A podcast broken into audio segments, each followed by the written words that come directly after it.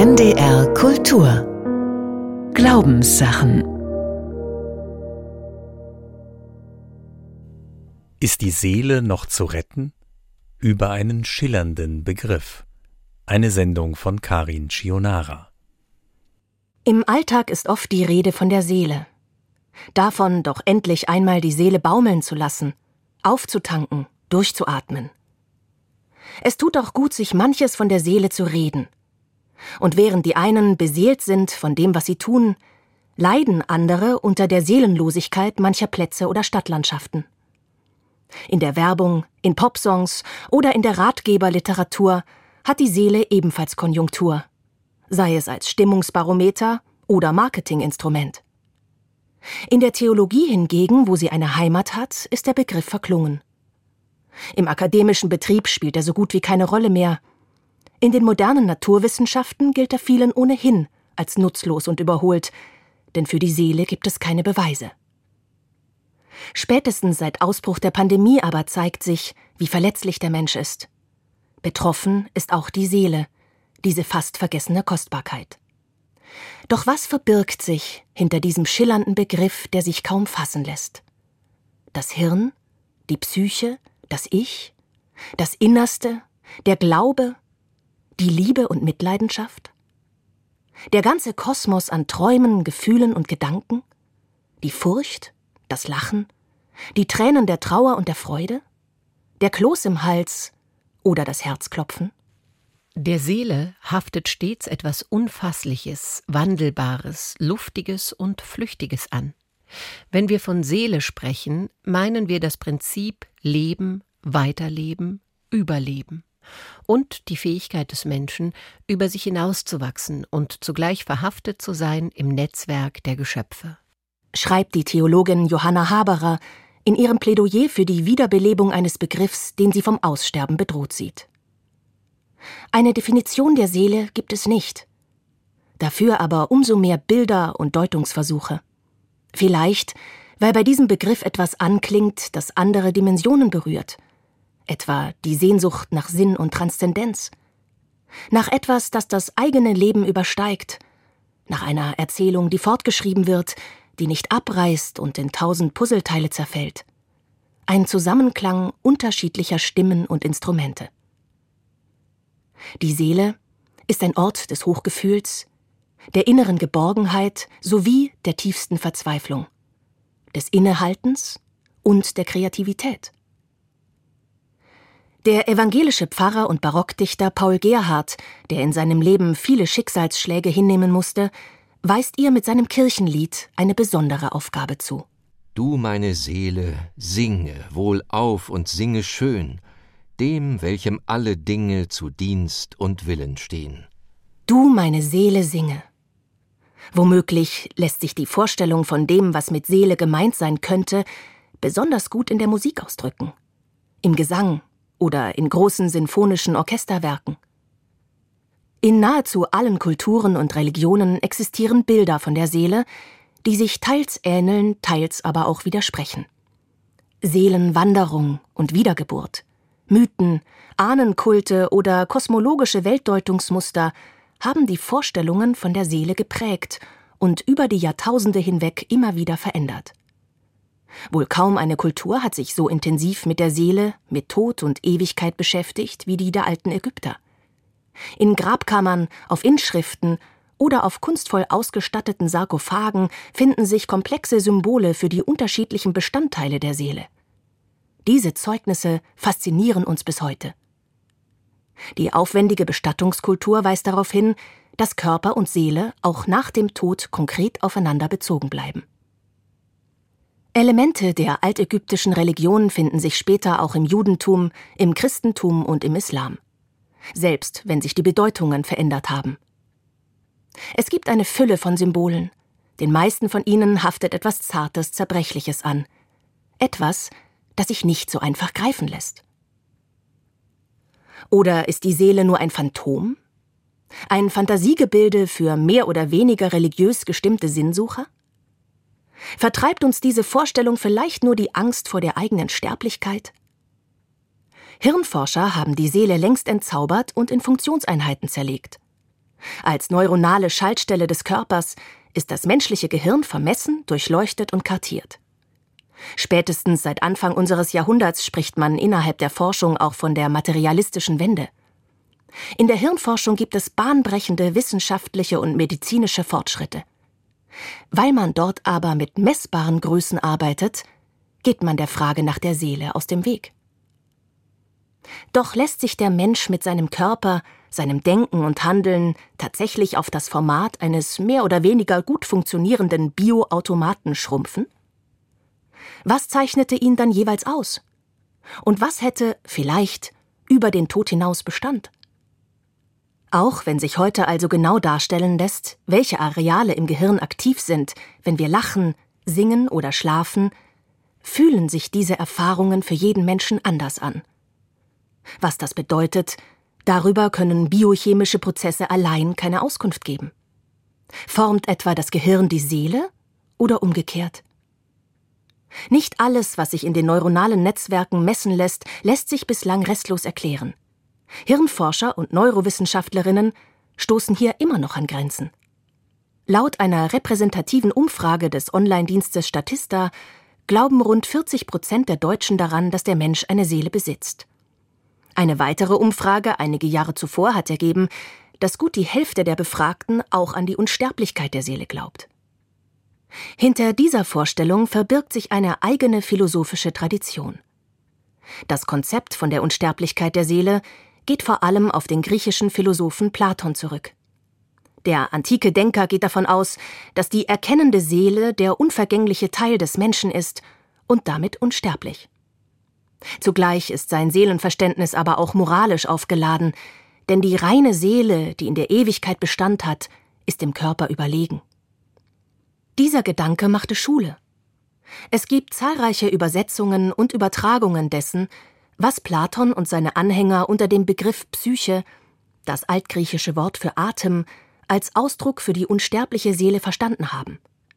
Im Lateinischen wurde daraus dann Anima. Aristoteles etwa spricht vom belebenden Prinzip. In der antiken Philosophie verzweigen sich die Bedeutungen oder sie überlagern sich, je nach Lesart und Denktradition. Aufgeben wollte man sie jedoch nicht. Zu den Anhängern der platonischen Lehre nach christlicher Lesart gehört auch der antike Kirchenvater Augustinus. Die Seele als Sitz der Tugend? Das sollte im Christentum aber auch dazu führen, dass der Körper teils lange Zeit in Misskredit geriet. Hier die reine Seele, dort der Leib mit seinen Schwächen. Doch ganz so einfach ist es offenbar nicht. Denn Körper und Seele gehören im jüdisch-christlichen Menschenbild zusammen. In den alten jüdischen Schriften finden sich Bilder von der Seele, die weitaus bunter und lebensnaher sind als im platonischen Dualismus. Dafür steht das hebräische Wort Nefesh. Es taucht im Alten Testament immer dann auf, wenn der Mensch in seiner Lebendigkeit gemeint ist, die ihn abgrenzt von den Toten. Nefesh ist im Grunde der Schlüssel zum biblischen Seelenverständnis, denn dieses Wort bedeutet sowohl Atem als auch Kehle, und es taucht immer dann auf, wenn der Mensch etwas zu sich nimmt, das er zum Leben braucht. Luft und Nahrung, oder wenn er seine Gefühle ausdrückt, wenn er singt, lacht oder auch schreit vor Wut. Im übertragenen Sinn steht dieser zentrale Begriff für das Leben allgemein, für den Lebensatem, der den Menschen durchströmt. Die Seele als Lebensatem, in dieser poetischen Bedeutung öffnet sich sofort ein ganzes Universum an Bildern und Szenarien, in denen aufscheint, wie ambivalent und vielschichtig das Seelenverständnis in den alten jüdischen Schriften ist. Gemeint ist stets der ganze Mensch mit Leib und Seele, mit seinen Gefühlen und Gebrechen, seinen Sorgen und Schmerzen, seiner Verzweiflung und Hoffnung auf Erlösung.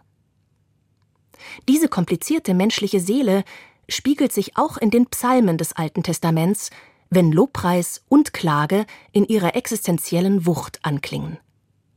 So heißt es etwa im Psalm 103 Lobe den Herrn meine Seele und vergiss nicht, was er dir Gutes getan hat, der dir alle deine Sünden vergibt und heilet deine Gebrechen, der dein Leben vom Verderben erlöst, der dich krönet mit Gnade und Barmherzigkeit, der deinen Mund fröhlich macht und du wieder jung wirst wie ein Adler. Doch die Beter und Beterinnen im Alten Testament kennen auch die dunklen Momente, in denen sich der Mensch zutiefst einsam und verlassen fühlt.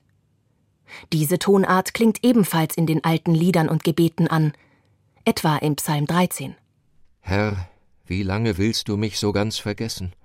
Wie lange verbirgst du dein Antlitz vor mir? Wie lange soll ich sorgen in meiner Seele und mich ängstigen in meinem Herzen täglich? Die Seele ist Geborgenheit und Abgrund. Sie ist Teil des Menschseins, Erinnerungsort und Startrampe für Visionen und Utopien. Die Seele ist zerbrechlich und widerstandsfähig. Vor allem aber ist sie nach wie vor trostbedürftig. Sie ist wie ein Seismograph in turbulenten Zeiten.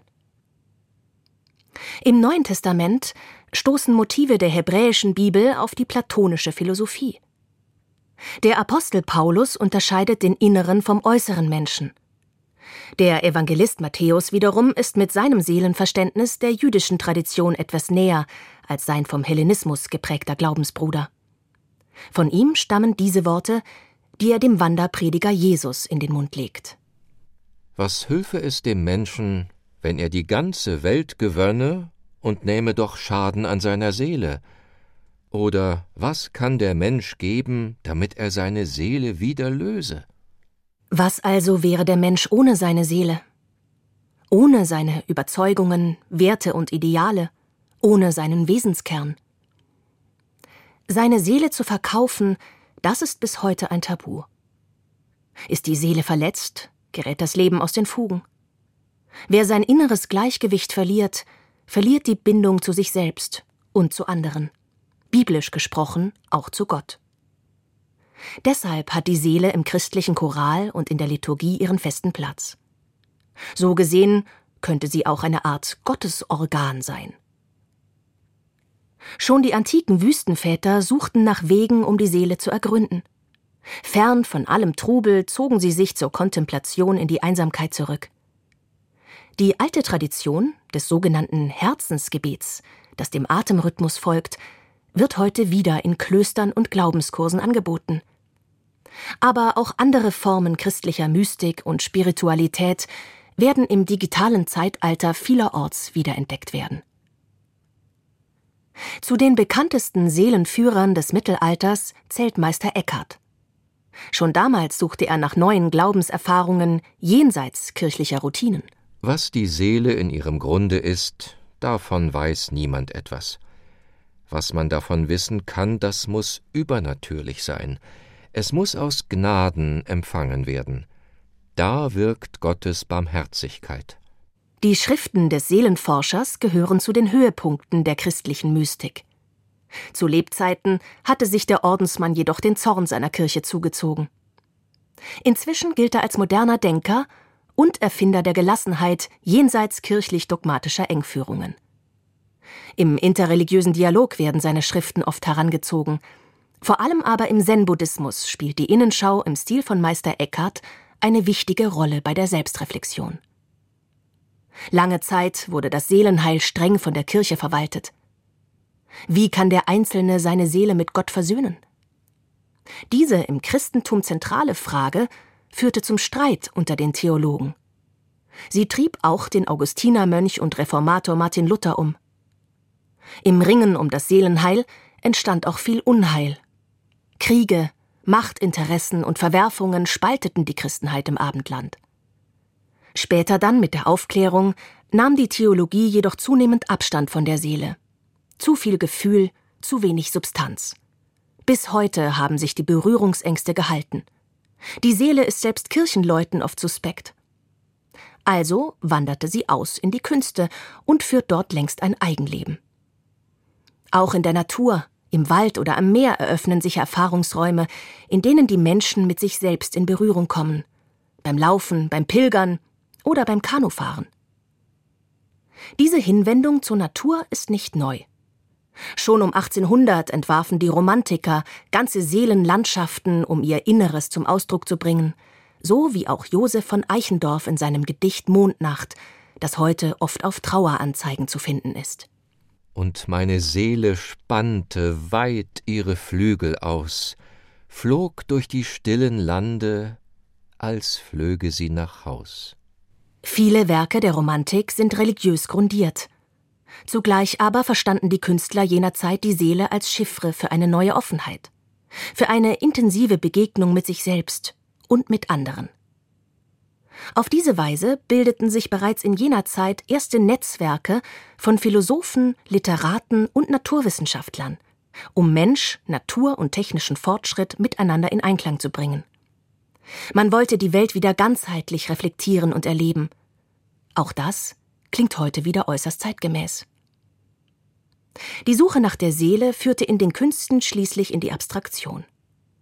Künstler wie Paul Klee oder Wassili Kandinsky fragten erneut, wie sich das Nicht-Sichtbare sichtbar machen lässt. Welche Bilder gibt es für den inneren Klang, wenn sich alte Glaubenswahrheiten auflösen?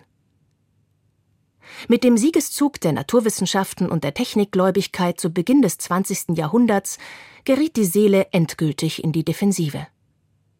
Zu ihren prominentesten Verteidigern gehört auch der Seelendichter Rainer Maria Rilke, der sich in seinen Werken stets an die Grenzen des Sagbaren begibt. In seinen Gedichten entwickelte er einen eigenwilligen poetischen Sound. Schau ich die blaue Nacht vom Mai verschneit, in der die Welten weite Wege reisen, mir ist, ich trage ein Stück Ewigkeit in meiner Brust, das rüttelt und das schreit und will hinauf und will mit ihnen kreisen, und das ist Seele. Ewigkeit und Innerlichkeit. Von Gott ist in der modernen Lyrik nur noch selten die Rede. Und auch das Wort Seele kommt heute kaum noch vor. Das heißt aber nicht, dass die Sehnsucht vollkommen verstummt ist. Der Theologe und Lyriker Christian Lehnert beispielsweise spricht lieber von Leerstellen, wenn er das Unergründliche meint. Ihm geht es vielmehr um Möglichkeitsräume, die sich auch diesseits von religiösen Vorstellungen mit dem Konzept der Seele in Einklang bringen lassen können. Ich bin dein Echo, du bist meine Stimme. Ich höre mich, wenn ich in dir verschwimme. Du bist der Raum, in dem ich widerhalle und endlos falle. Feiert die Seele vielleicht sogar ein Comeback? Brauchen wir sie vielleicht nötiger denn je, um unsere Wünsche und Fähigkeiten ins Bild zu setzen. Auch die Geisteswissenschaften melden sich inzwischen wieder selbstbewusster zu Wort. Theologinnen, Ethnologen, Sprachforscherinnen und Religionswissenschaftler nähern sich der Seele aus unterschiedlichen Perspektiven. Dabei blicken sie auch auf das Seelenverständnis in Asien, Afrika oder Ozeanien. Mit diesem kultursensiblen Ansatz werden Seelenkonzepte miteinander verglichen und in Beziehung gesetzt. Warum, so fragen die Autorinnen und Autoren, ist der Begriff in Vergessenheit geraten? Und wie lässt sich dieses vielgestaltige Konzept in der globalen Welt wiederbeleben? Dann wäre die Seele womöglich doch noch zu retten. Als Erbe einer reichen Tradition, aber auch als Quelle des Aufbruchs, des Widerstands, des Eigensinns, der Haltung, der eigenen Urteilskraft in einer sich wandelnden Gesellschaft. Die Seele kann ein Ankerpunkt sein. Jenseits der Logik der Algorithmen, die heute unsere Datenspuren gnadenlos verwerten und lenken. Denn wir sind keine Maschinen, die einer digitalen Logik unterworfen sind. Die Seele bleibt, Gott sei Dank, unberechenbar. Wie sonst könnten wir einen eigenen Zugang zu jenen Dingen finden, die unsere Vorstellungskraft überschreiten? Zu Dingen, die nicht unmöglich, aber auch unverfügbar sind zu Menschen, die uns nahestehen. Die Seele als Lebensatem. Dieses uralte poetische Bild klingt wie ein Ja zum Leben in seiner ganzen Vielfalt. Ist die Seele noch zu retten? Über einen schillernden Begriff. Sie hörten eine Sendung von Karin Chionara. Es sprachen Sonja Beiswenger und Peter Bieringer. Zu hören und nachzulesen im Internet unter ndr.de-kultur und auch in der ARD Audiothek. Am kommenden Sonntag in den Glaubenssachen Es ist der Knecht den Herrn. Nahrung und Nährendes in den Religionen. NDR Kultur